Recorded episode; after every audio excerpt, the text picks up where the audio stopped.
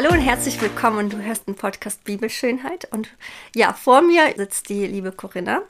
Äh, Corinna erzählt gleich ihre Geschichte. Wir reden heute über Esoterik, über die New Age-Bewegung, über all diese Dinge, Okkultismus und so weiter und so weiter. Und wenn du noch gar keine Ahnung hast, was das ist, oder du vielleicht sogar drin steckst, dann laden wir dich herzlich dazu ein, dass du aufmerksam zuhörst von dem, was Corinna heute erzählen wird. Ich freue mich, dass du da bist. Herzlich willkommen. Ich freue mich auch sehr, dass ich hier ein bisschen was erzählen darf. Dann stelle ich mich einfach kurz vor. Ich habe mir ein bisschen Zettel gemacht, wenn es raschelt im Hintergrund. Das sind einfach meine Zettel. Ähm, weil ich will so viel dazu sagen und ähm, dass eben auch alles gesagt ist, was ich, ja, was mir wichtig ist, ne, für die Leute, die jetzt zuhören. Genau. Also zu meiner Person. Ich bin Corinna. Ich werde nächste Woche 35 Jahre alt. Ui. Ich bin zweifache Mama und ich lebe in Bayern. Ich habe mich Ende 2021 nebenberuflich selbstständig gemacht als psychologische Beraterin. Jedoch hat sich meine Arbeit von Anfang an auf das Spirituelle bezogen. Mhm da Interesse bestand, ähm, als Schamanin den Menschen zu helfen in ihrem Leben und in deren spirituellen Weiterentwicklung, habe ich mich zusätzlich als schamanische Heilerin ausbilden lassen. Okay. Und dann folgten auch weitere Ausbildungen bzw. Weiterbildungen, zum Beispiel zur spirituellen Beraterin, Kurse über das Kartenlegen und Deuten, das bioenergetische Austesten zusammen mit dem Emotion Code nach Bradley Nelson. Und ich habe mich von anderen Coaches, von spirituellen Coaches ähm, auch coachen lassen. Meine Heilkräfte wurden aktiviert. Also mhm. Daran habe ich damals geglaubt. Also auch trainiert, wie ich zum Beispiel verstorbene Seelen, ähm, die hier auf der Erde wohl herumirren, wo ich auch persönliche, Ex also wirklich persönliche ähm, Erfahrungen gemacht habe mhm. äh, mit Verstorbenen, auch aus der Familie, meine Uroma zum Beispiel, wo ich gedacht habe, das wäre sie. Mhm. Ähm, und darauf bin ich halt hingekommen und habe gedacht, ich muss da irgendwie mich weiterentwickeln und habe dann eben das in Anspruch genommen, das einfach ja zu kontrollieren zu können, was mir da begegnet, diese mhm. Erfahrungen, diese übernatürlichen Erfahrungen. Und habe da immer sehr an mir gearbeitet und ähm, ja, um diesen Menschen einfach in, ins Licht zu schicken, heißt es ja auch. ins Licht. Mhm. Und fast täglich ähm, bei mir habe ich an meinem Karma gearbeitet, also aus früheren Leben auch ähm, Undienliches aufgelöst wie Schwüre, Eide, Gelübde und sowas aufgelöst, energetisch. Und um darin noch sicherer zu werden, habe ich zuletzt noch eine Ausbildung gemacht zum Akasha Chronikmedium. Das war gefühlt das dunkelste an energetischer Arbeit und das gefährlichste für mich jedenfalls. Aber das war auch mein Persön meine persönliche Erweckung zugleich, da ich die Lüge ähm, dann da erkannt habe. Also Krass. da wurden mir dann die Augen geöffnet. Mhm. Aber dazu sage ich dann später noch mehr. Mhm. Genau. Wow, also du hast jetzt ganz viele Sachen aufgezählt und wenn man zum Beispiel ähm, ja schon ewig lang Christ ist, dann hat man gar keine Ahnung, was das alles ist. Wenn man damit keine, keinen Bezug hat, keine Verbindung dazu, dann ähm, ja, haben jetzt ganz viele Zuhörer richtig viele Fragen. Und ähm, genau, wie kam es eigentlich, dass wir uns kennengelernt haben? Ich glaube, das war durch Instagram, oder? Das war durch Instagram. Also ähm, als ich jetzt eben neu zu, Je das ist noch nicht lang her, ich glaube im April oder so hat das angefangen. Ich bin erst jetzt ganz frisch quasi, habe ich zu Jesus gekommen. Vorher gab es immer für mich nur den lieben Gott, aber nicht wirklich eine Beziehung, also nicht wirklich jeden Tag gab es da nicht. Mhm. Er war zwar da, aber ja. Und dann hatte ich dich eben auch durch andere, die dir dann auch gefolgt sind und so weiter, auch durch eine Kollegin, die auch zu Jesus gekommen ist, bin ich dann auf deine Seite irgendwie gestoßen und habe da dann zufälligerweise in dem Moment, wo du was gepostet hast in der Story, dass du eben jemand suchst, der darüber erzählt, der auch jetzt von New Age, quasi nennt man das, ähm, zu Jesus gefunden hat und darauf habe ich dann geantwortet. Genau, und mhm. so haben wir dann Kontakt. Ja, genau. Genau, das ist die kurze Geschichte. Also meine Geschichte ist die, dass äh, mir eine Followerin mal einen Account gezeigt hat auf Instagram, den ich richtig, äh, also dass ich richtig interessant fand. Äh, es ist ein Mann, der Esoteriker ist und der macht ganz viel mit Spiritualismus. Also der macht ganz viel mit, ähm, dass er Meditation anbietet. Du kannst live dabei sein über Instagram, wie du dich selbst heilen kannst, wie du dich selbst lieben kannst, dich annehmen kannst und all diese Dinge. Und als er so gesprochen hat, immer wieder, ich habe, ich bin ihm wirklich gefolgt, weil ich das so interessant fand. Nicht aus dem heraus, dass ich das irgendwie äh, ganz toll finde, sondern eher im Gegenteil, dass ich erschrocken war, was es alles gibt und wie ähnlich das dem Christentum ist. Also wie ähnlich das ähm, zu dem ist, was ich aus dem, aus dem Glauben kenne durch Jesus Christus. Und ich war erschrocken, bin dann gefolgt, habe immer wieder mal geguckt, was er so macht. Und dann war ich öfters mal bei seinem Live für zwei, drei Minuten und habe einfach mal reingehört. Und an einem Live oder in einem Live hat er erzählt von wahres Licht, von ähm, bedingungsloser Liebe, von die Wahrheit. Und das sind alles Ausdrücke, die aus der Bibel sind. Jeder Christ kennt diese Ausdrücke. Und ich bin dann hin und habe gebetet und habe zu Gott gesagt, ich werde ihn jetzt anschreiben, ich werde ihm eine Nachricht schreiben in seinem Live und wenn es dein Wille ist, dann soll er sie beantworten. Und das hat er gemacht. Er hat über 65.000 Follower und er hatte, glaube ich, an diesem Tag, ich, ich würde sagen, 70 äh, Leute, die ihm zugehört haben. Und ich habe ihm halt die Frage gestellt, du sprichst vom Licht, von der Wahrheit, von bedingungsloser Liebe, aber Gott ist die Liebe. Kennst du Jesus Christus? Kennst du die Bibel? Hast du sie schon mal gelesen? Und er hat darauf geantwortet. Er hat diese Frage genommen und ist darauf eingegangen und hat ganz klar erzählt, ja, ich kenne Jesus Christus. Ich habe eine sehr tiefe Be Beziehung zu ihm, Verbindung zu ihm. Aber was die Bibel lehrt, ist falsch verstanden worden. Und dann fing er an zu erklären, was die Wahrheit ist und dass es nicht die Wahrheit ist. Jesus ist für ihn an sich einfach nur eine Person, die ein perfektes Leben geführt hat und er möchte genauso werden. Es ist wie, Jesus ist für ihn ein Guru, ein, ein, ein Lehrer, ein Meister und dem folge ich nach und ich will aber nicht also in der Bibel heißt es auch, werdet ihm ähnlicher, aber er will genauso sein wie er. Er möchte ein heiles Leben haben für sich. Er, es ist eigentlich, ist er im Fokus, sein Leben im Fokus. Und natürlich macht er das vielleicht aus gutem Gewissen, indem er sagt, ich möchte auch, dass andere Menschen heil werden, weil ich so viel Unglück sehe. Das Ding ist einfach, jetzt kommst du ins Spiel, du kennst es ja auch. Das ist die Verblendung einfach, das ist total eine andere Welt. Und man merkt das selber nicht. Man glaubt, man tut was Gutes, es ist alles gut, dabei ist es nicht gut, weil man die Bibel nicht kennt. Man kennt nur die eine spirituelle Seite, was er sagt, denkt dann, ja, es gibt ja mehrere Leben, er glaubt ja daran, dann denkt er, naja, mhm. Jesus kam ja und äh, war einer von den vielen Propheten oder wie auch immer, äh, Guru, wie auch immer man das nennt.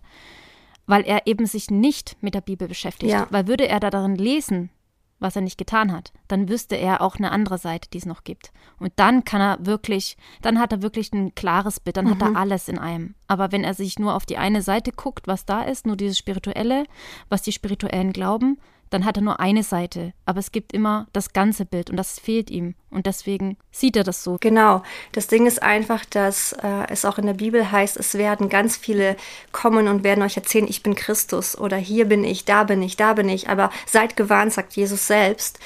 Ähm, und er sagt, Ihr werdet anklopfen und sagen, ich habe doch in deinem Namen Wunder getan, ich habe in deinem Namen geheilt, in deinem Namen dies und das getan. Aber er wird sagen, ich kenne euch nicht. Und das ist ja die mhm. Gefahr, dass man, dass. Menschen glauben, sie kennen Jesus, sie haben eine Beziehung, einen Bezug zu ihm, ja. aber am Ende des Lebens werden sie dastehen und erkennen, dass es nicht Jesus war. Jetzt ist die Frage an dich, wer ist es denn, wenn es nicht Jesus ist?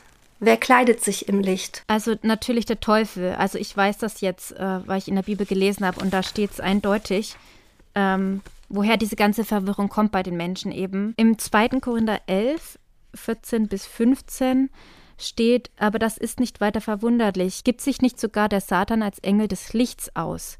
Kein Wunder, wenn auch seine Helfer im Namen der Gerechtigkeit auftreten, doch sie werden ihre, ihr verdientes Ende finden. Wie bist du überhaupt dazu gekommen? Vielleicht magst du das kurz erzählen. Ich möchte noch ganz viel erzählen. Und zwar, es hieß dann immer, also, dass ich eine hochschwingende Seele sei.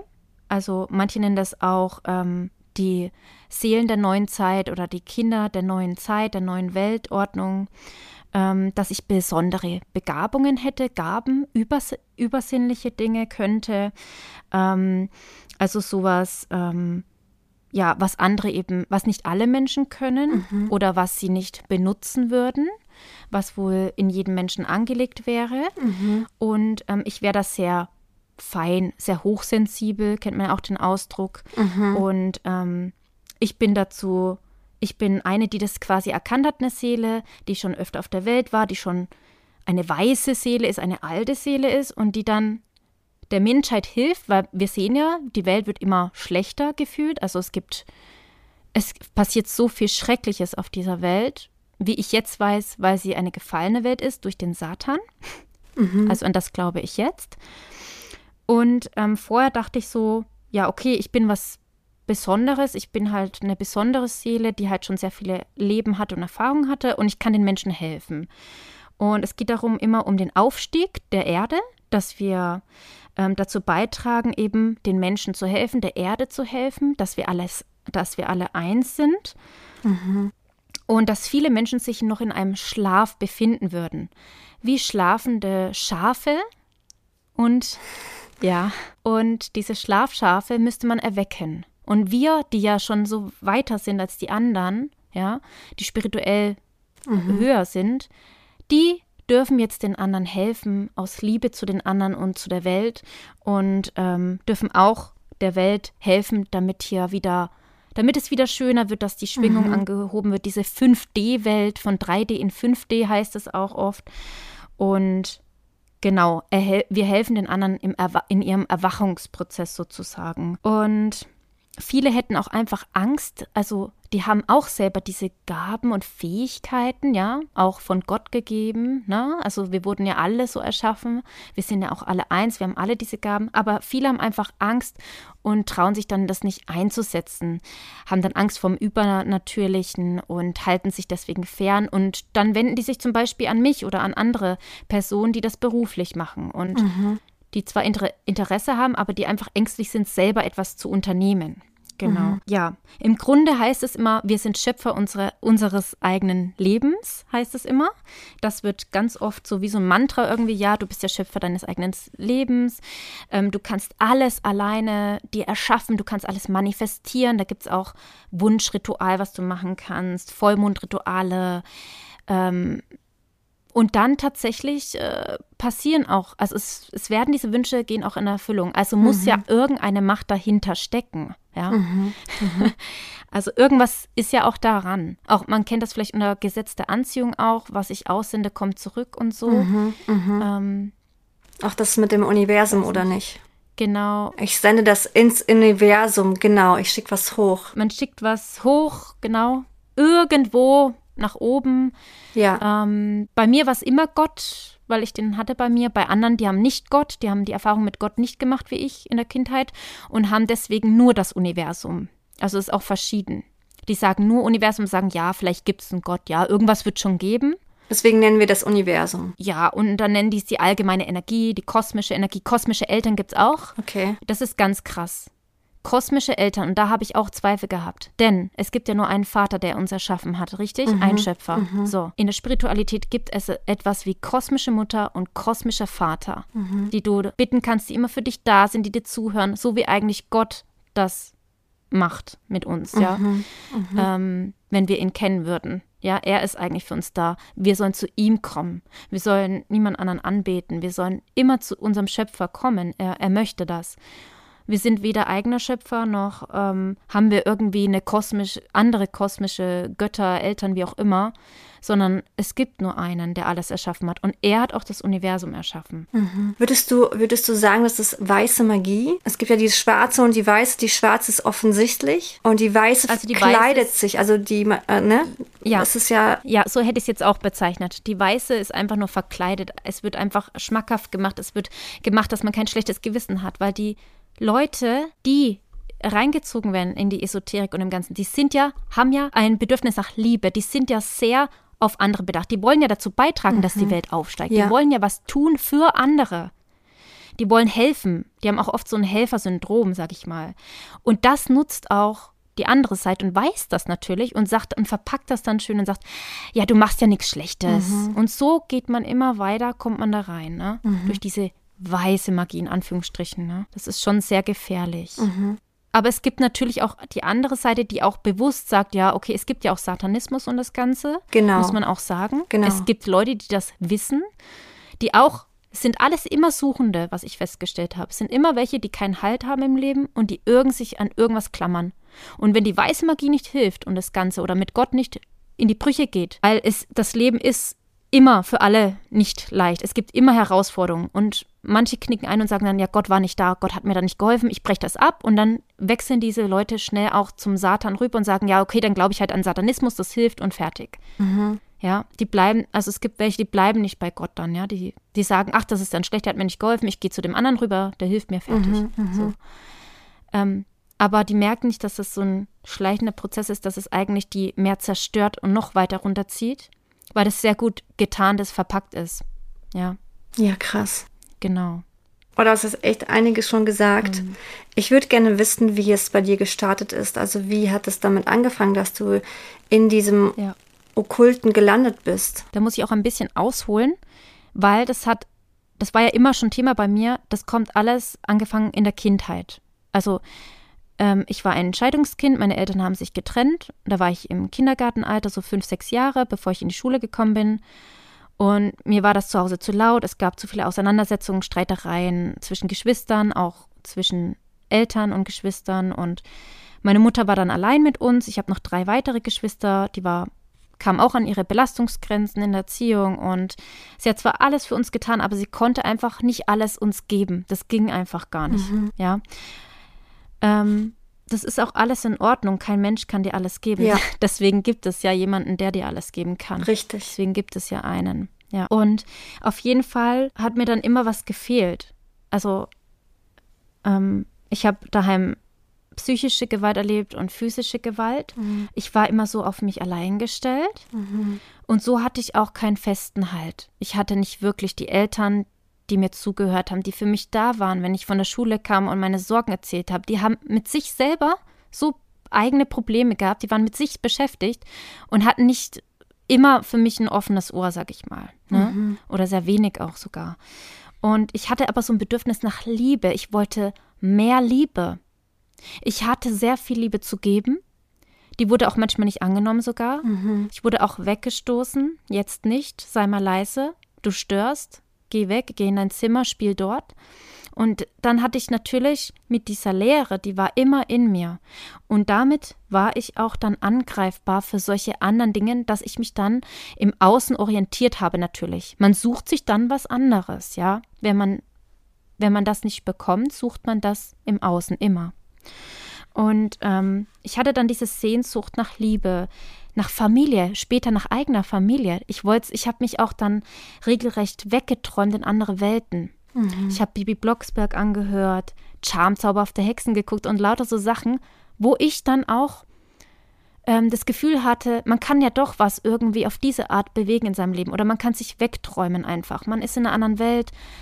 Ähm, weil zu Hause war das einfach so, es ist beschlossene Sache, ich bin eh ein Kind, ich kann da jetzt nicht raus, ich muss da jetzt aufwachsen und ich habe keine Möglichkeit. Aber es gab immer noch die Möglichkeit, wenn es mir nicht gut ging, ich träume mich weg. Oh, Corinna, ich danke dir auf jeden Fall für diesen Einstieg, dass du so ein bisschen erzählt hast von dem, wie du dazu gekommen bist. Wir werden auf jeden Fall gleich noch mehr darüber hören. Ich würde aber sagen, lass uns eine neue Podcast-Folge starten und lad jeden dazu ein, der jetzt gerade zuhört, auch weiterhin zuzuhören. Sei dabei und bis gleich. Bis gleich.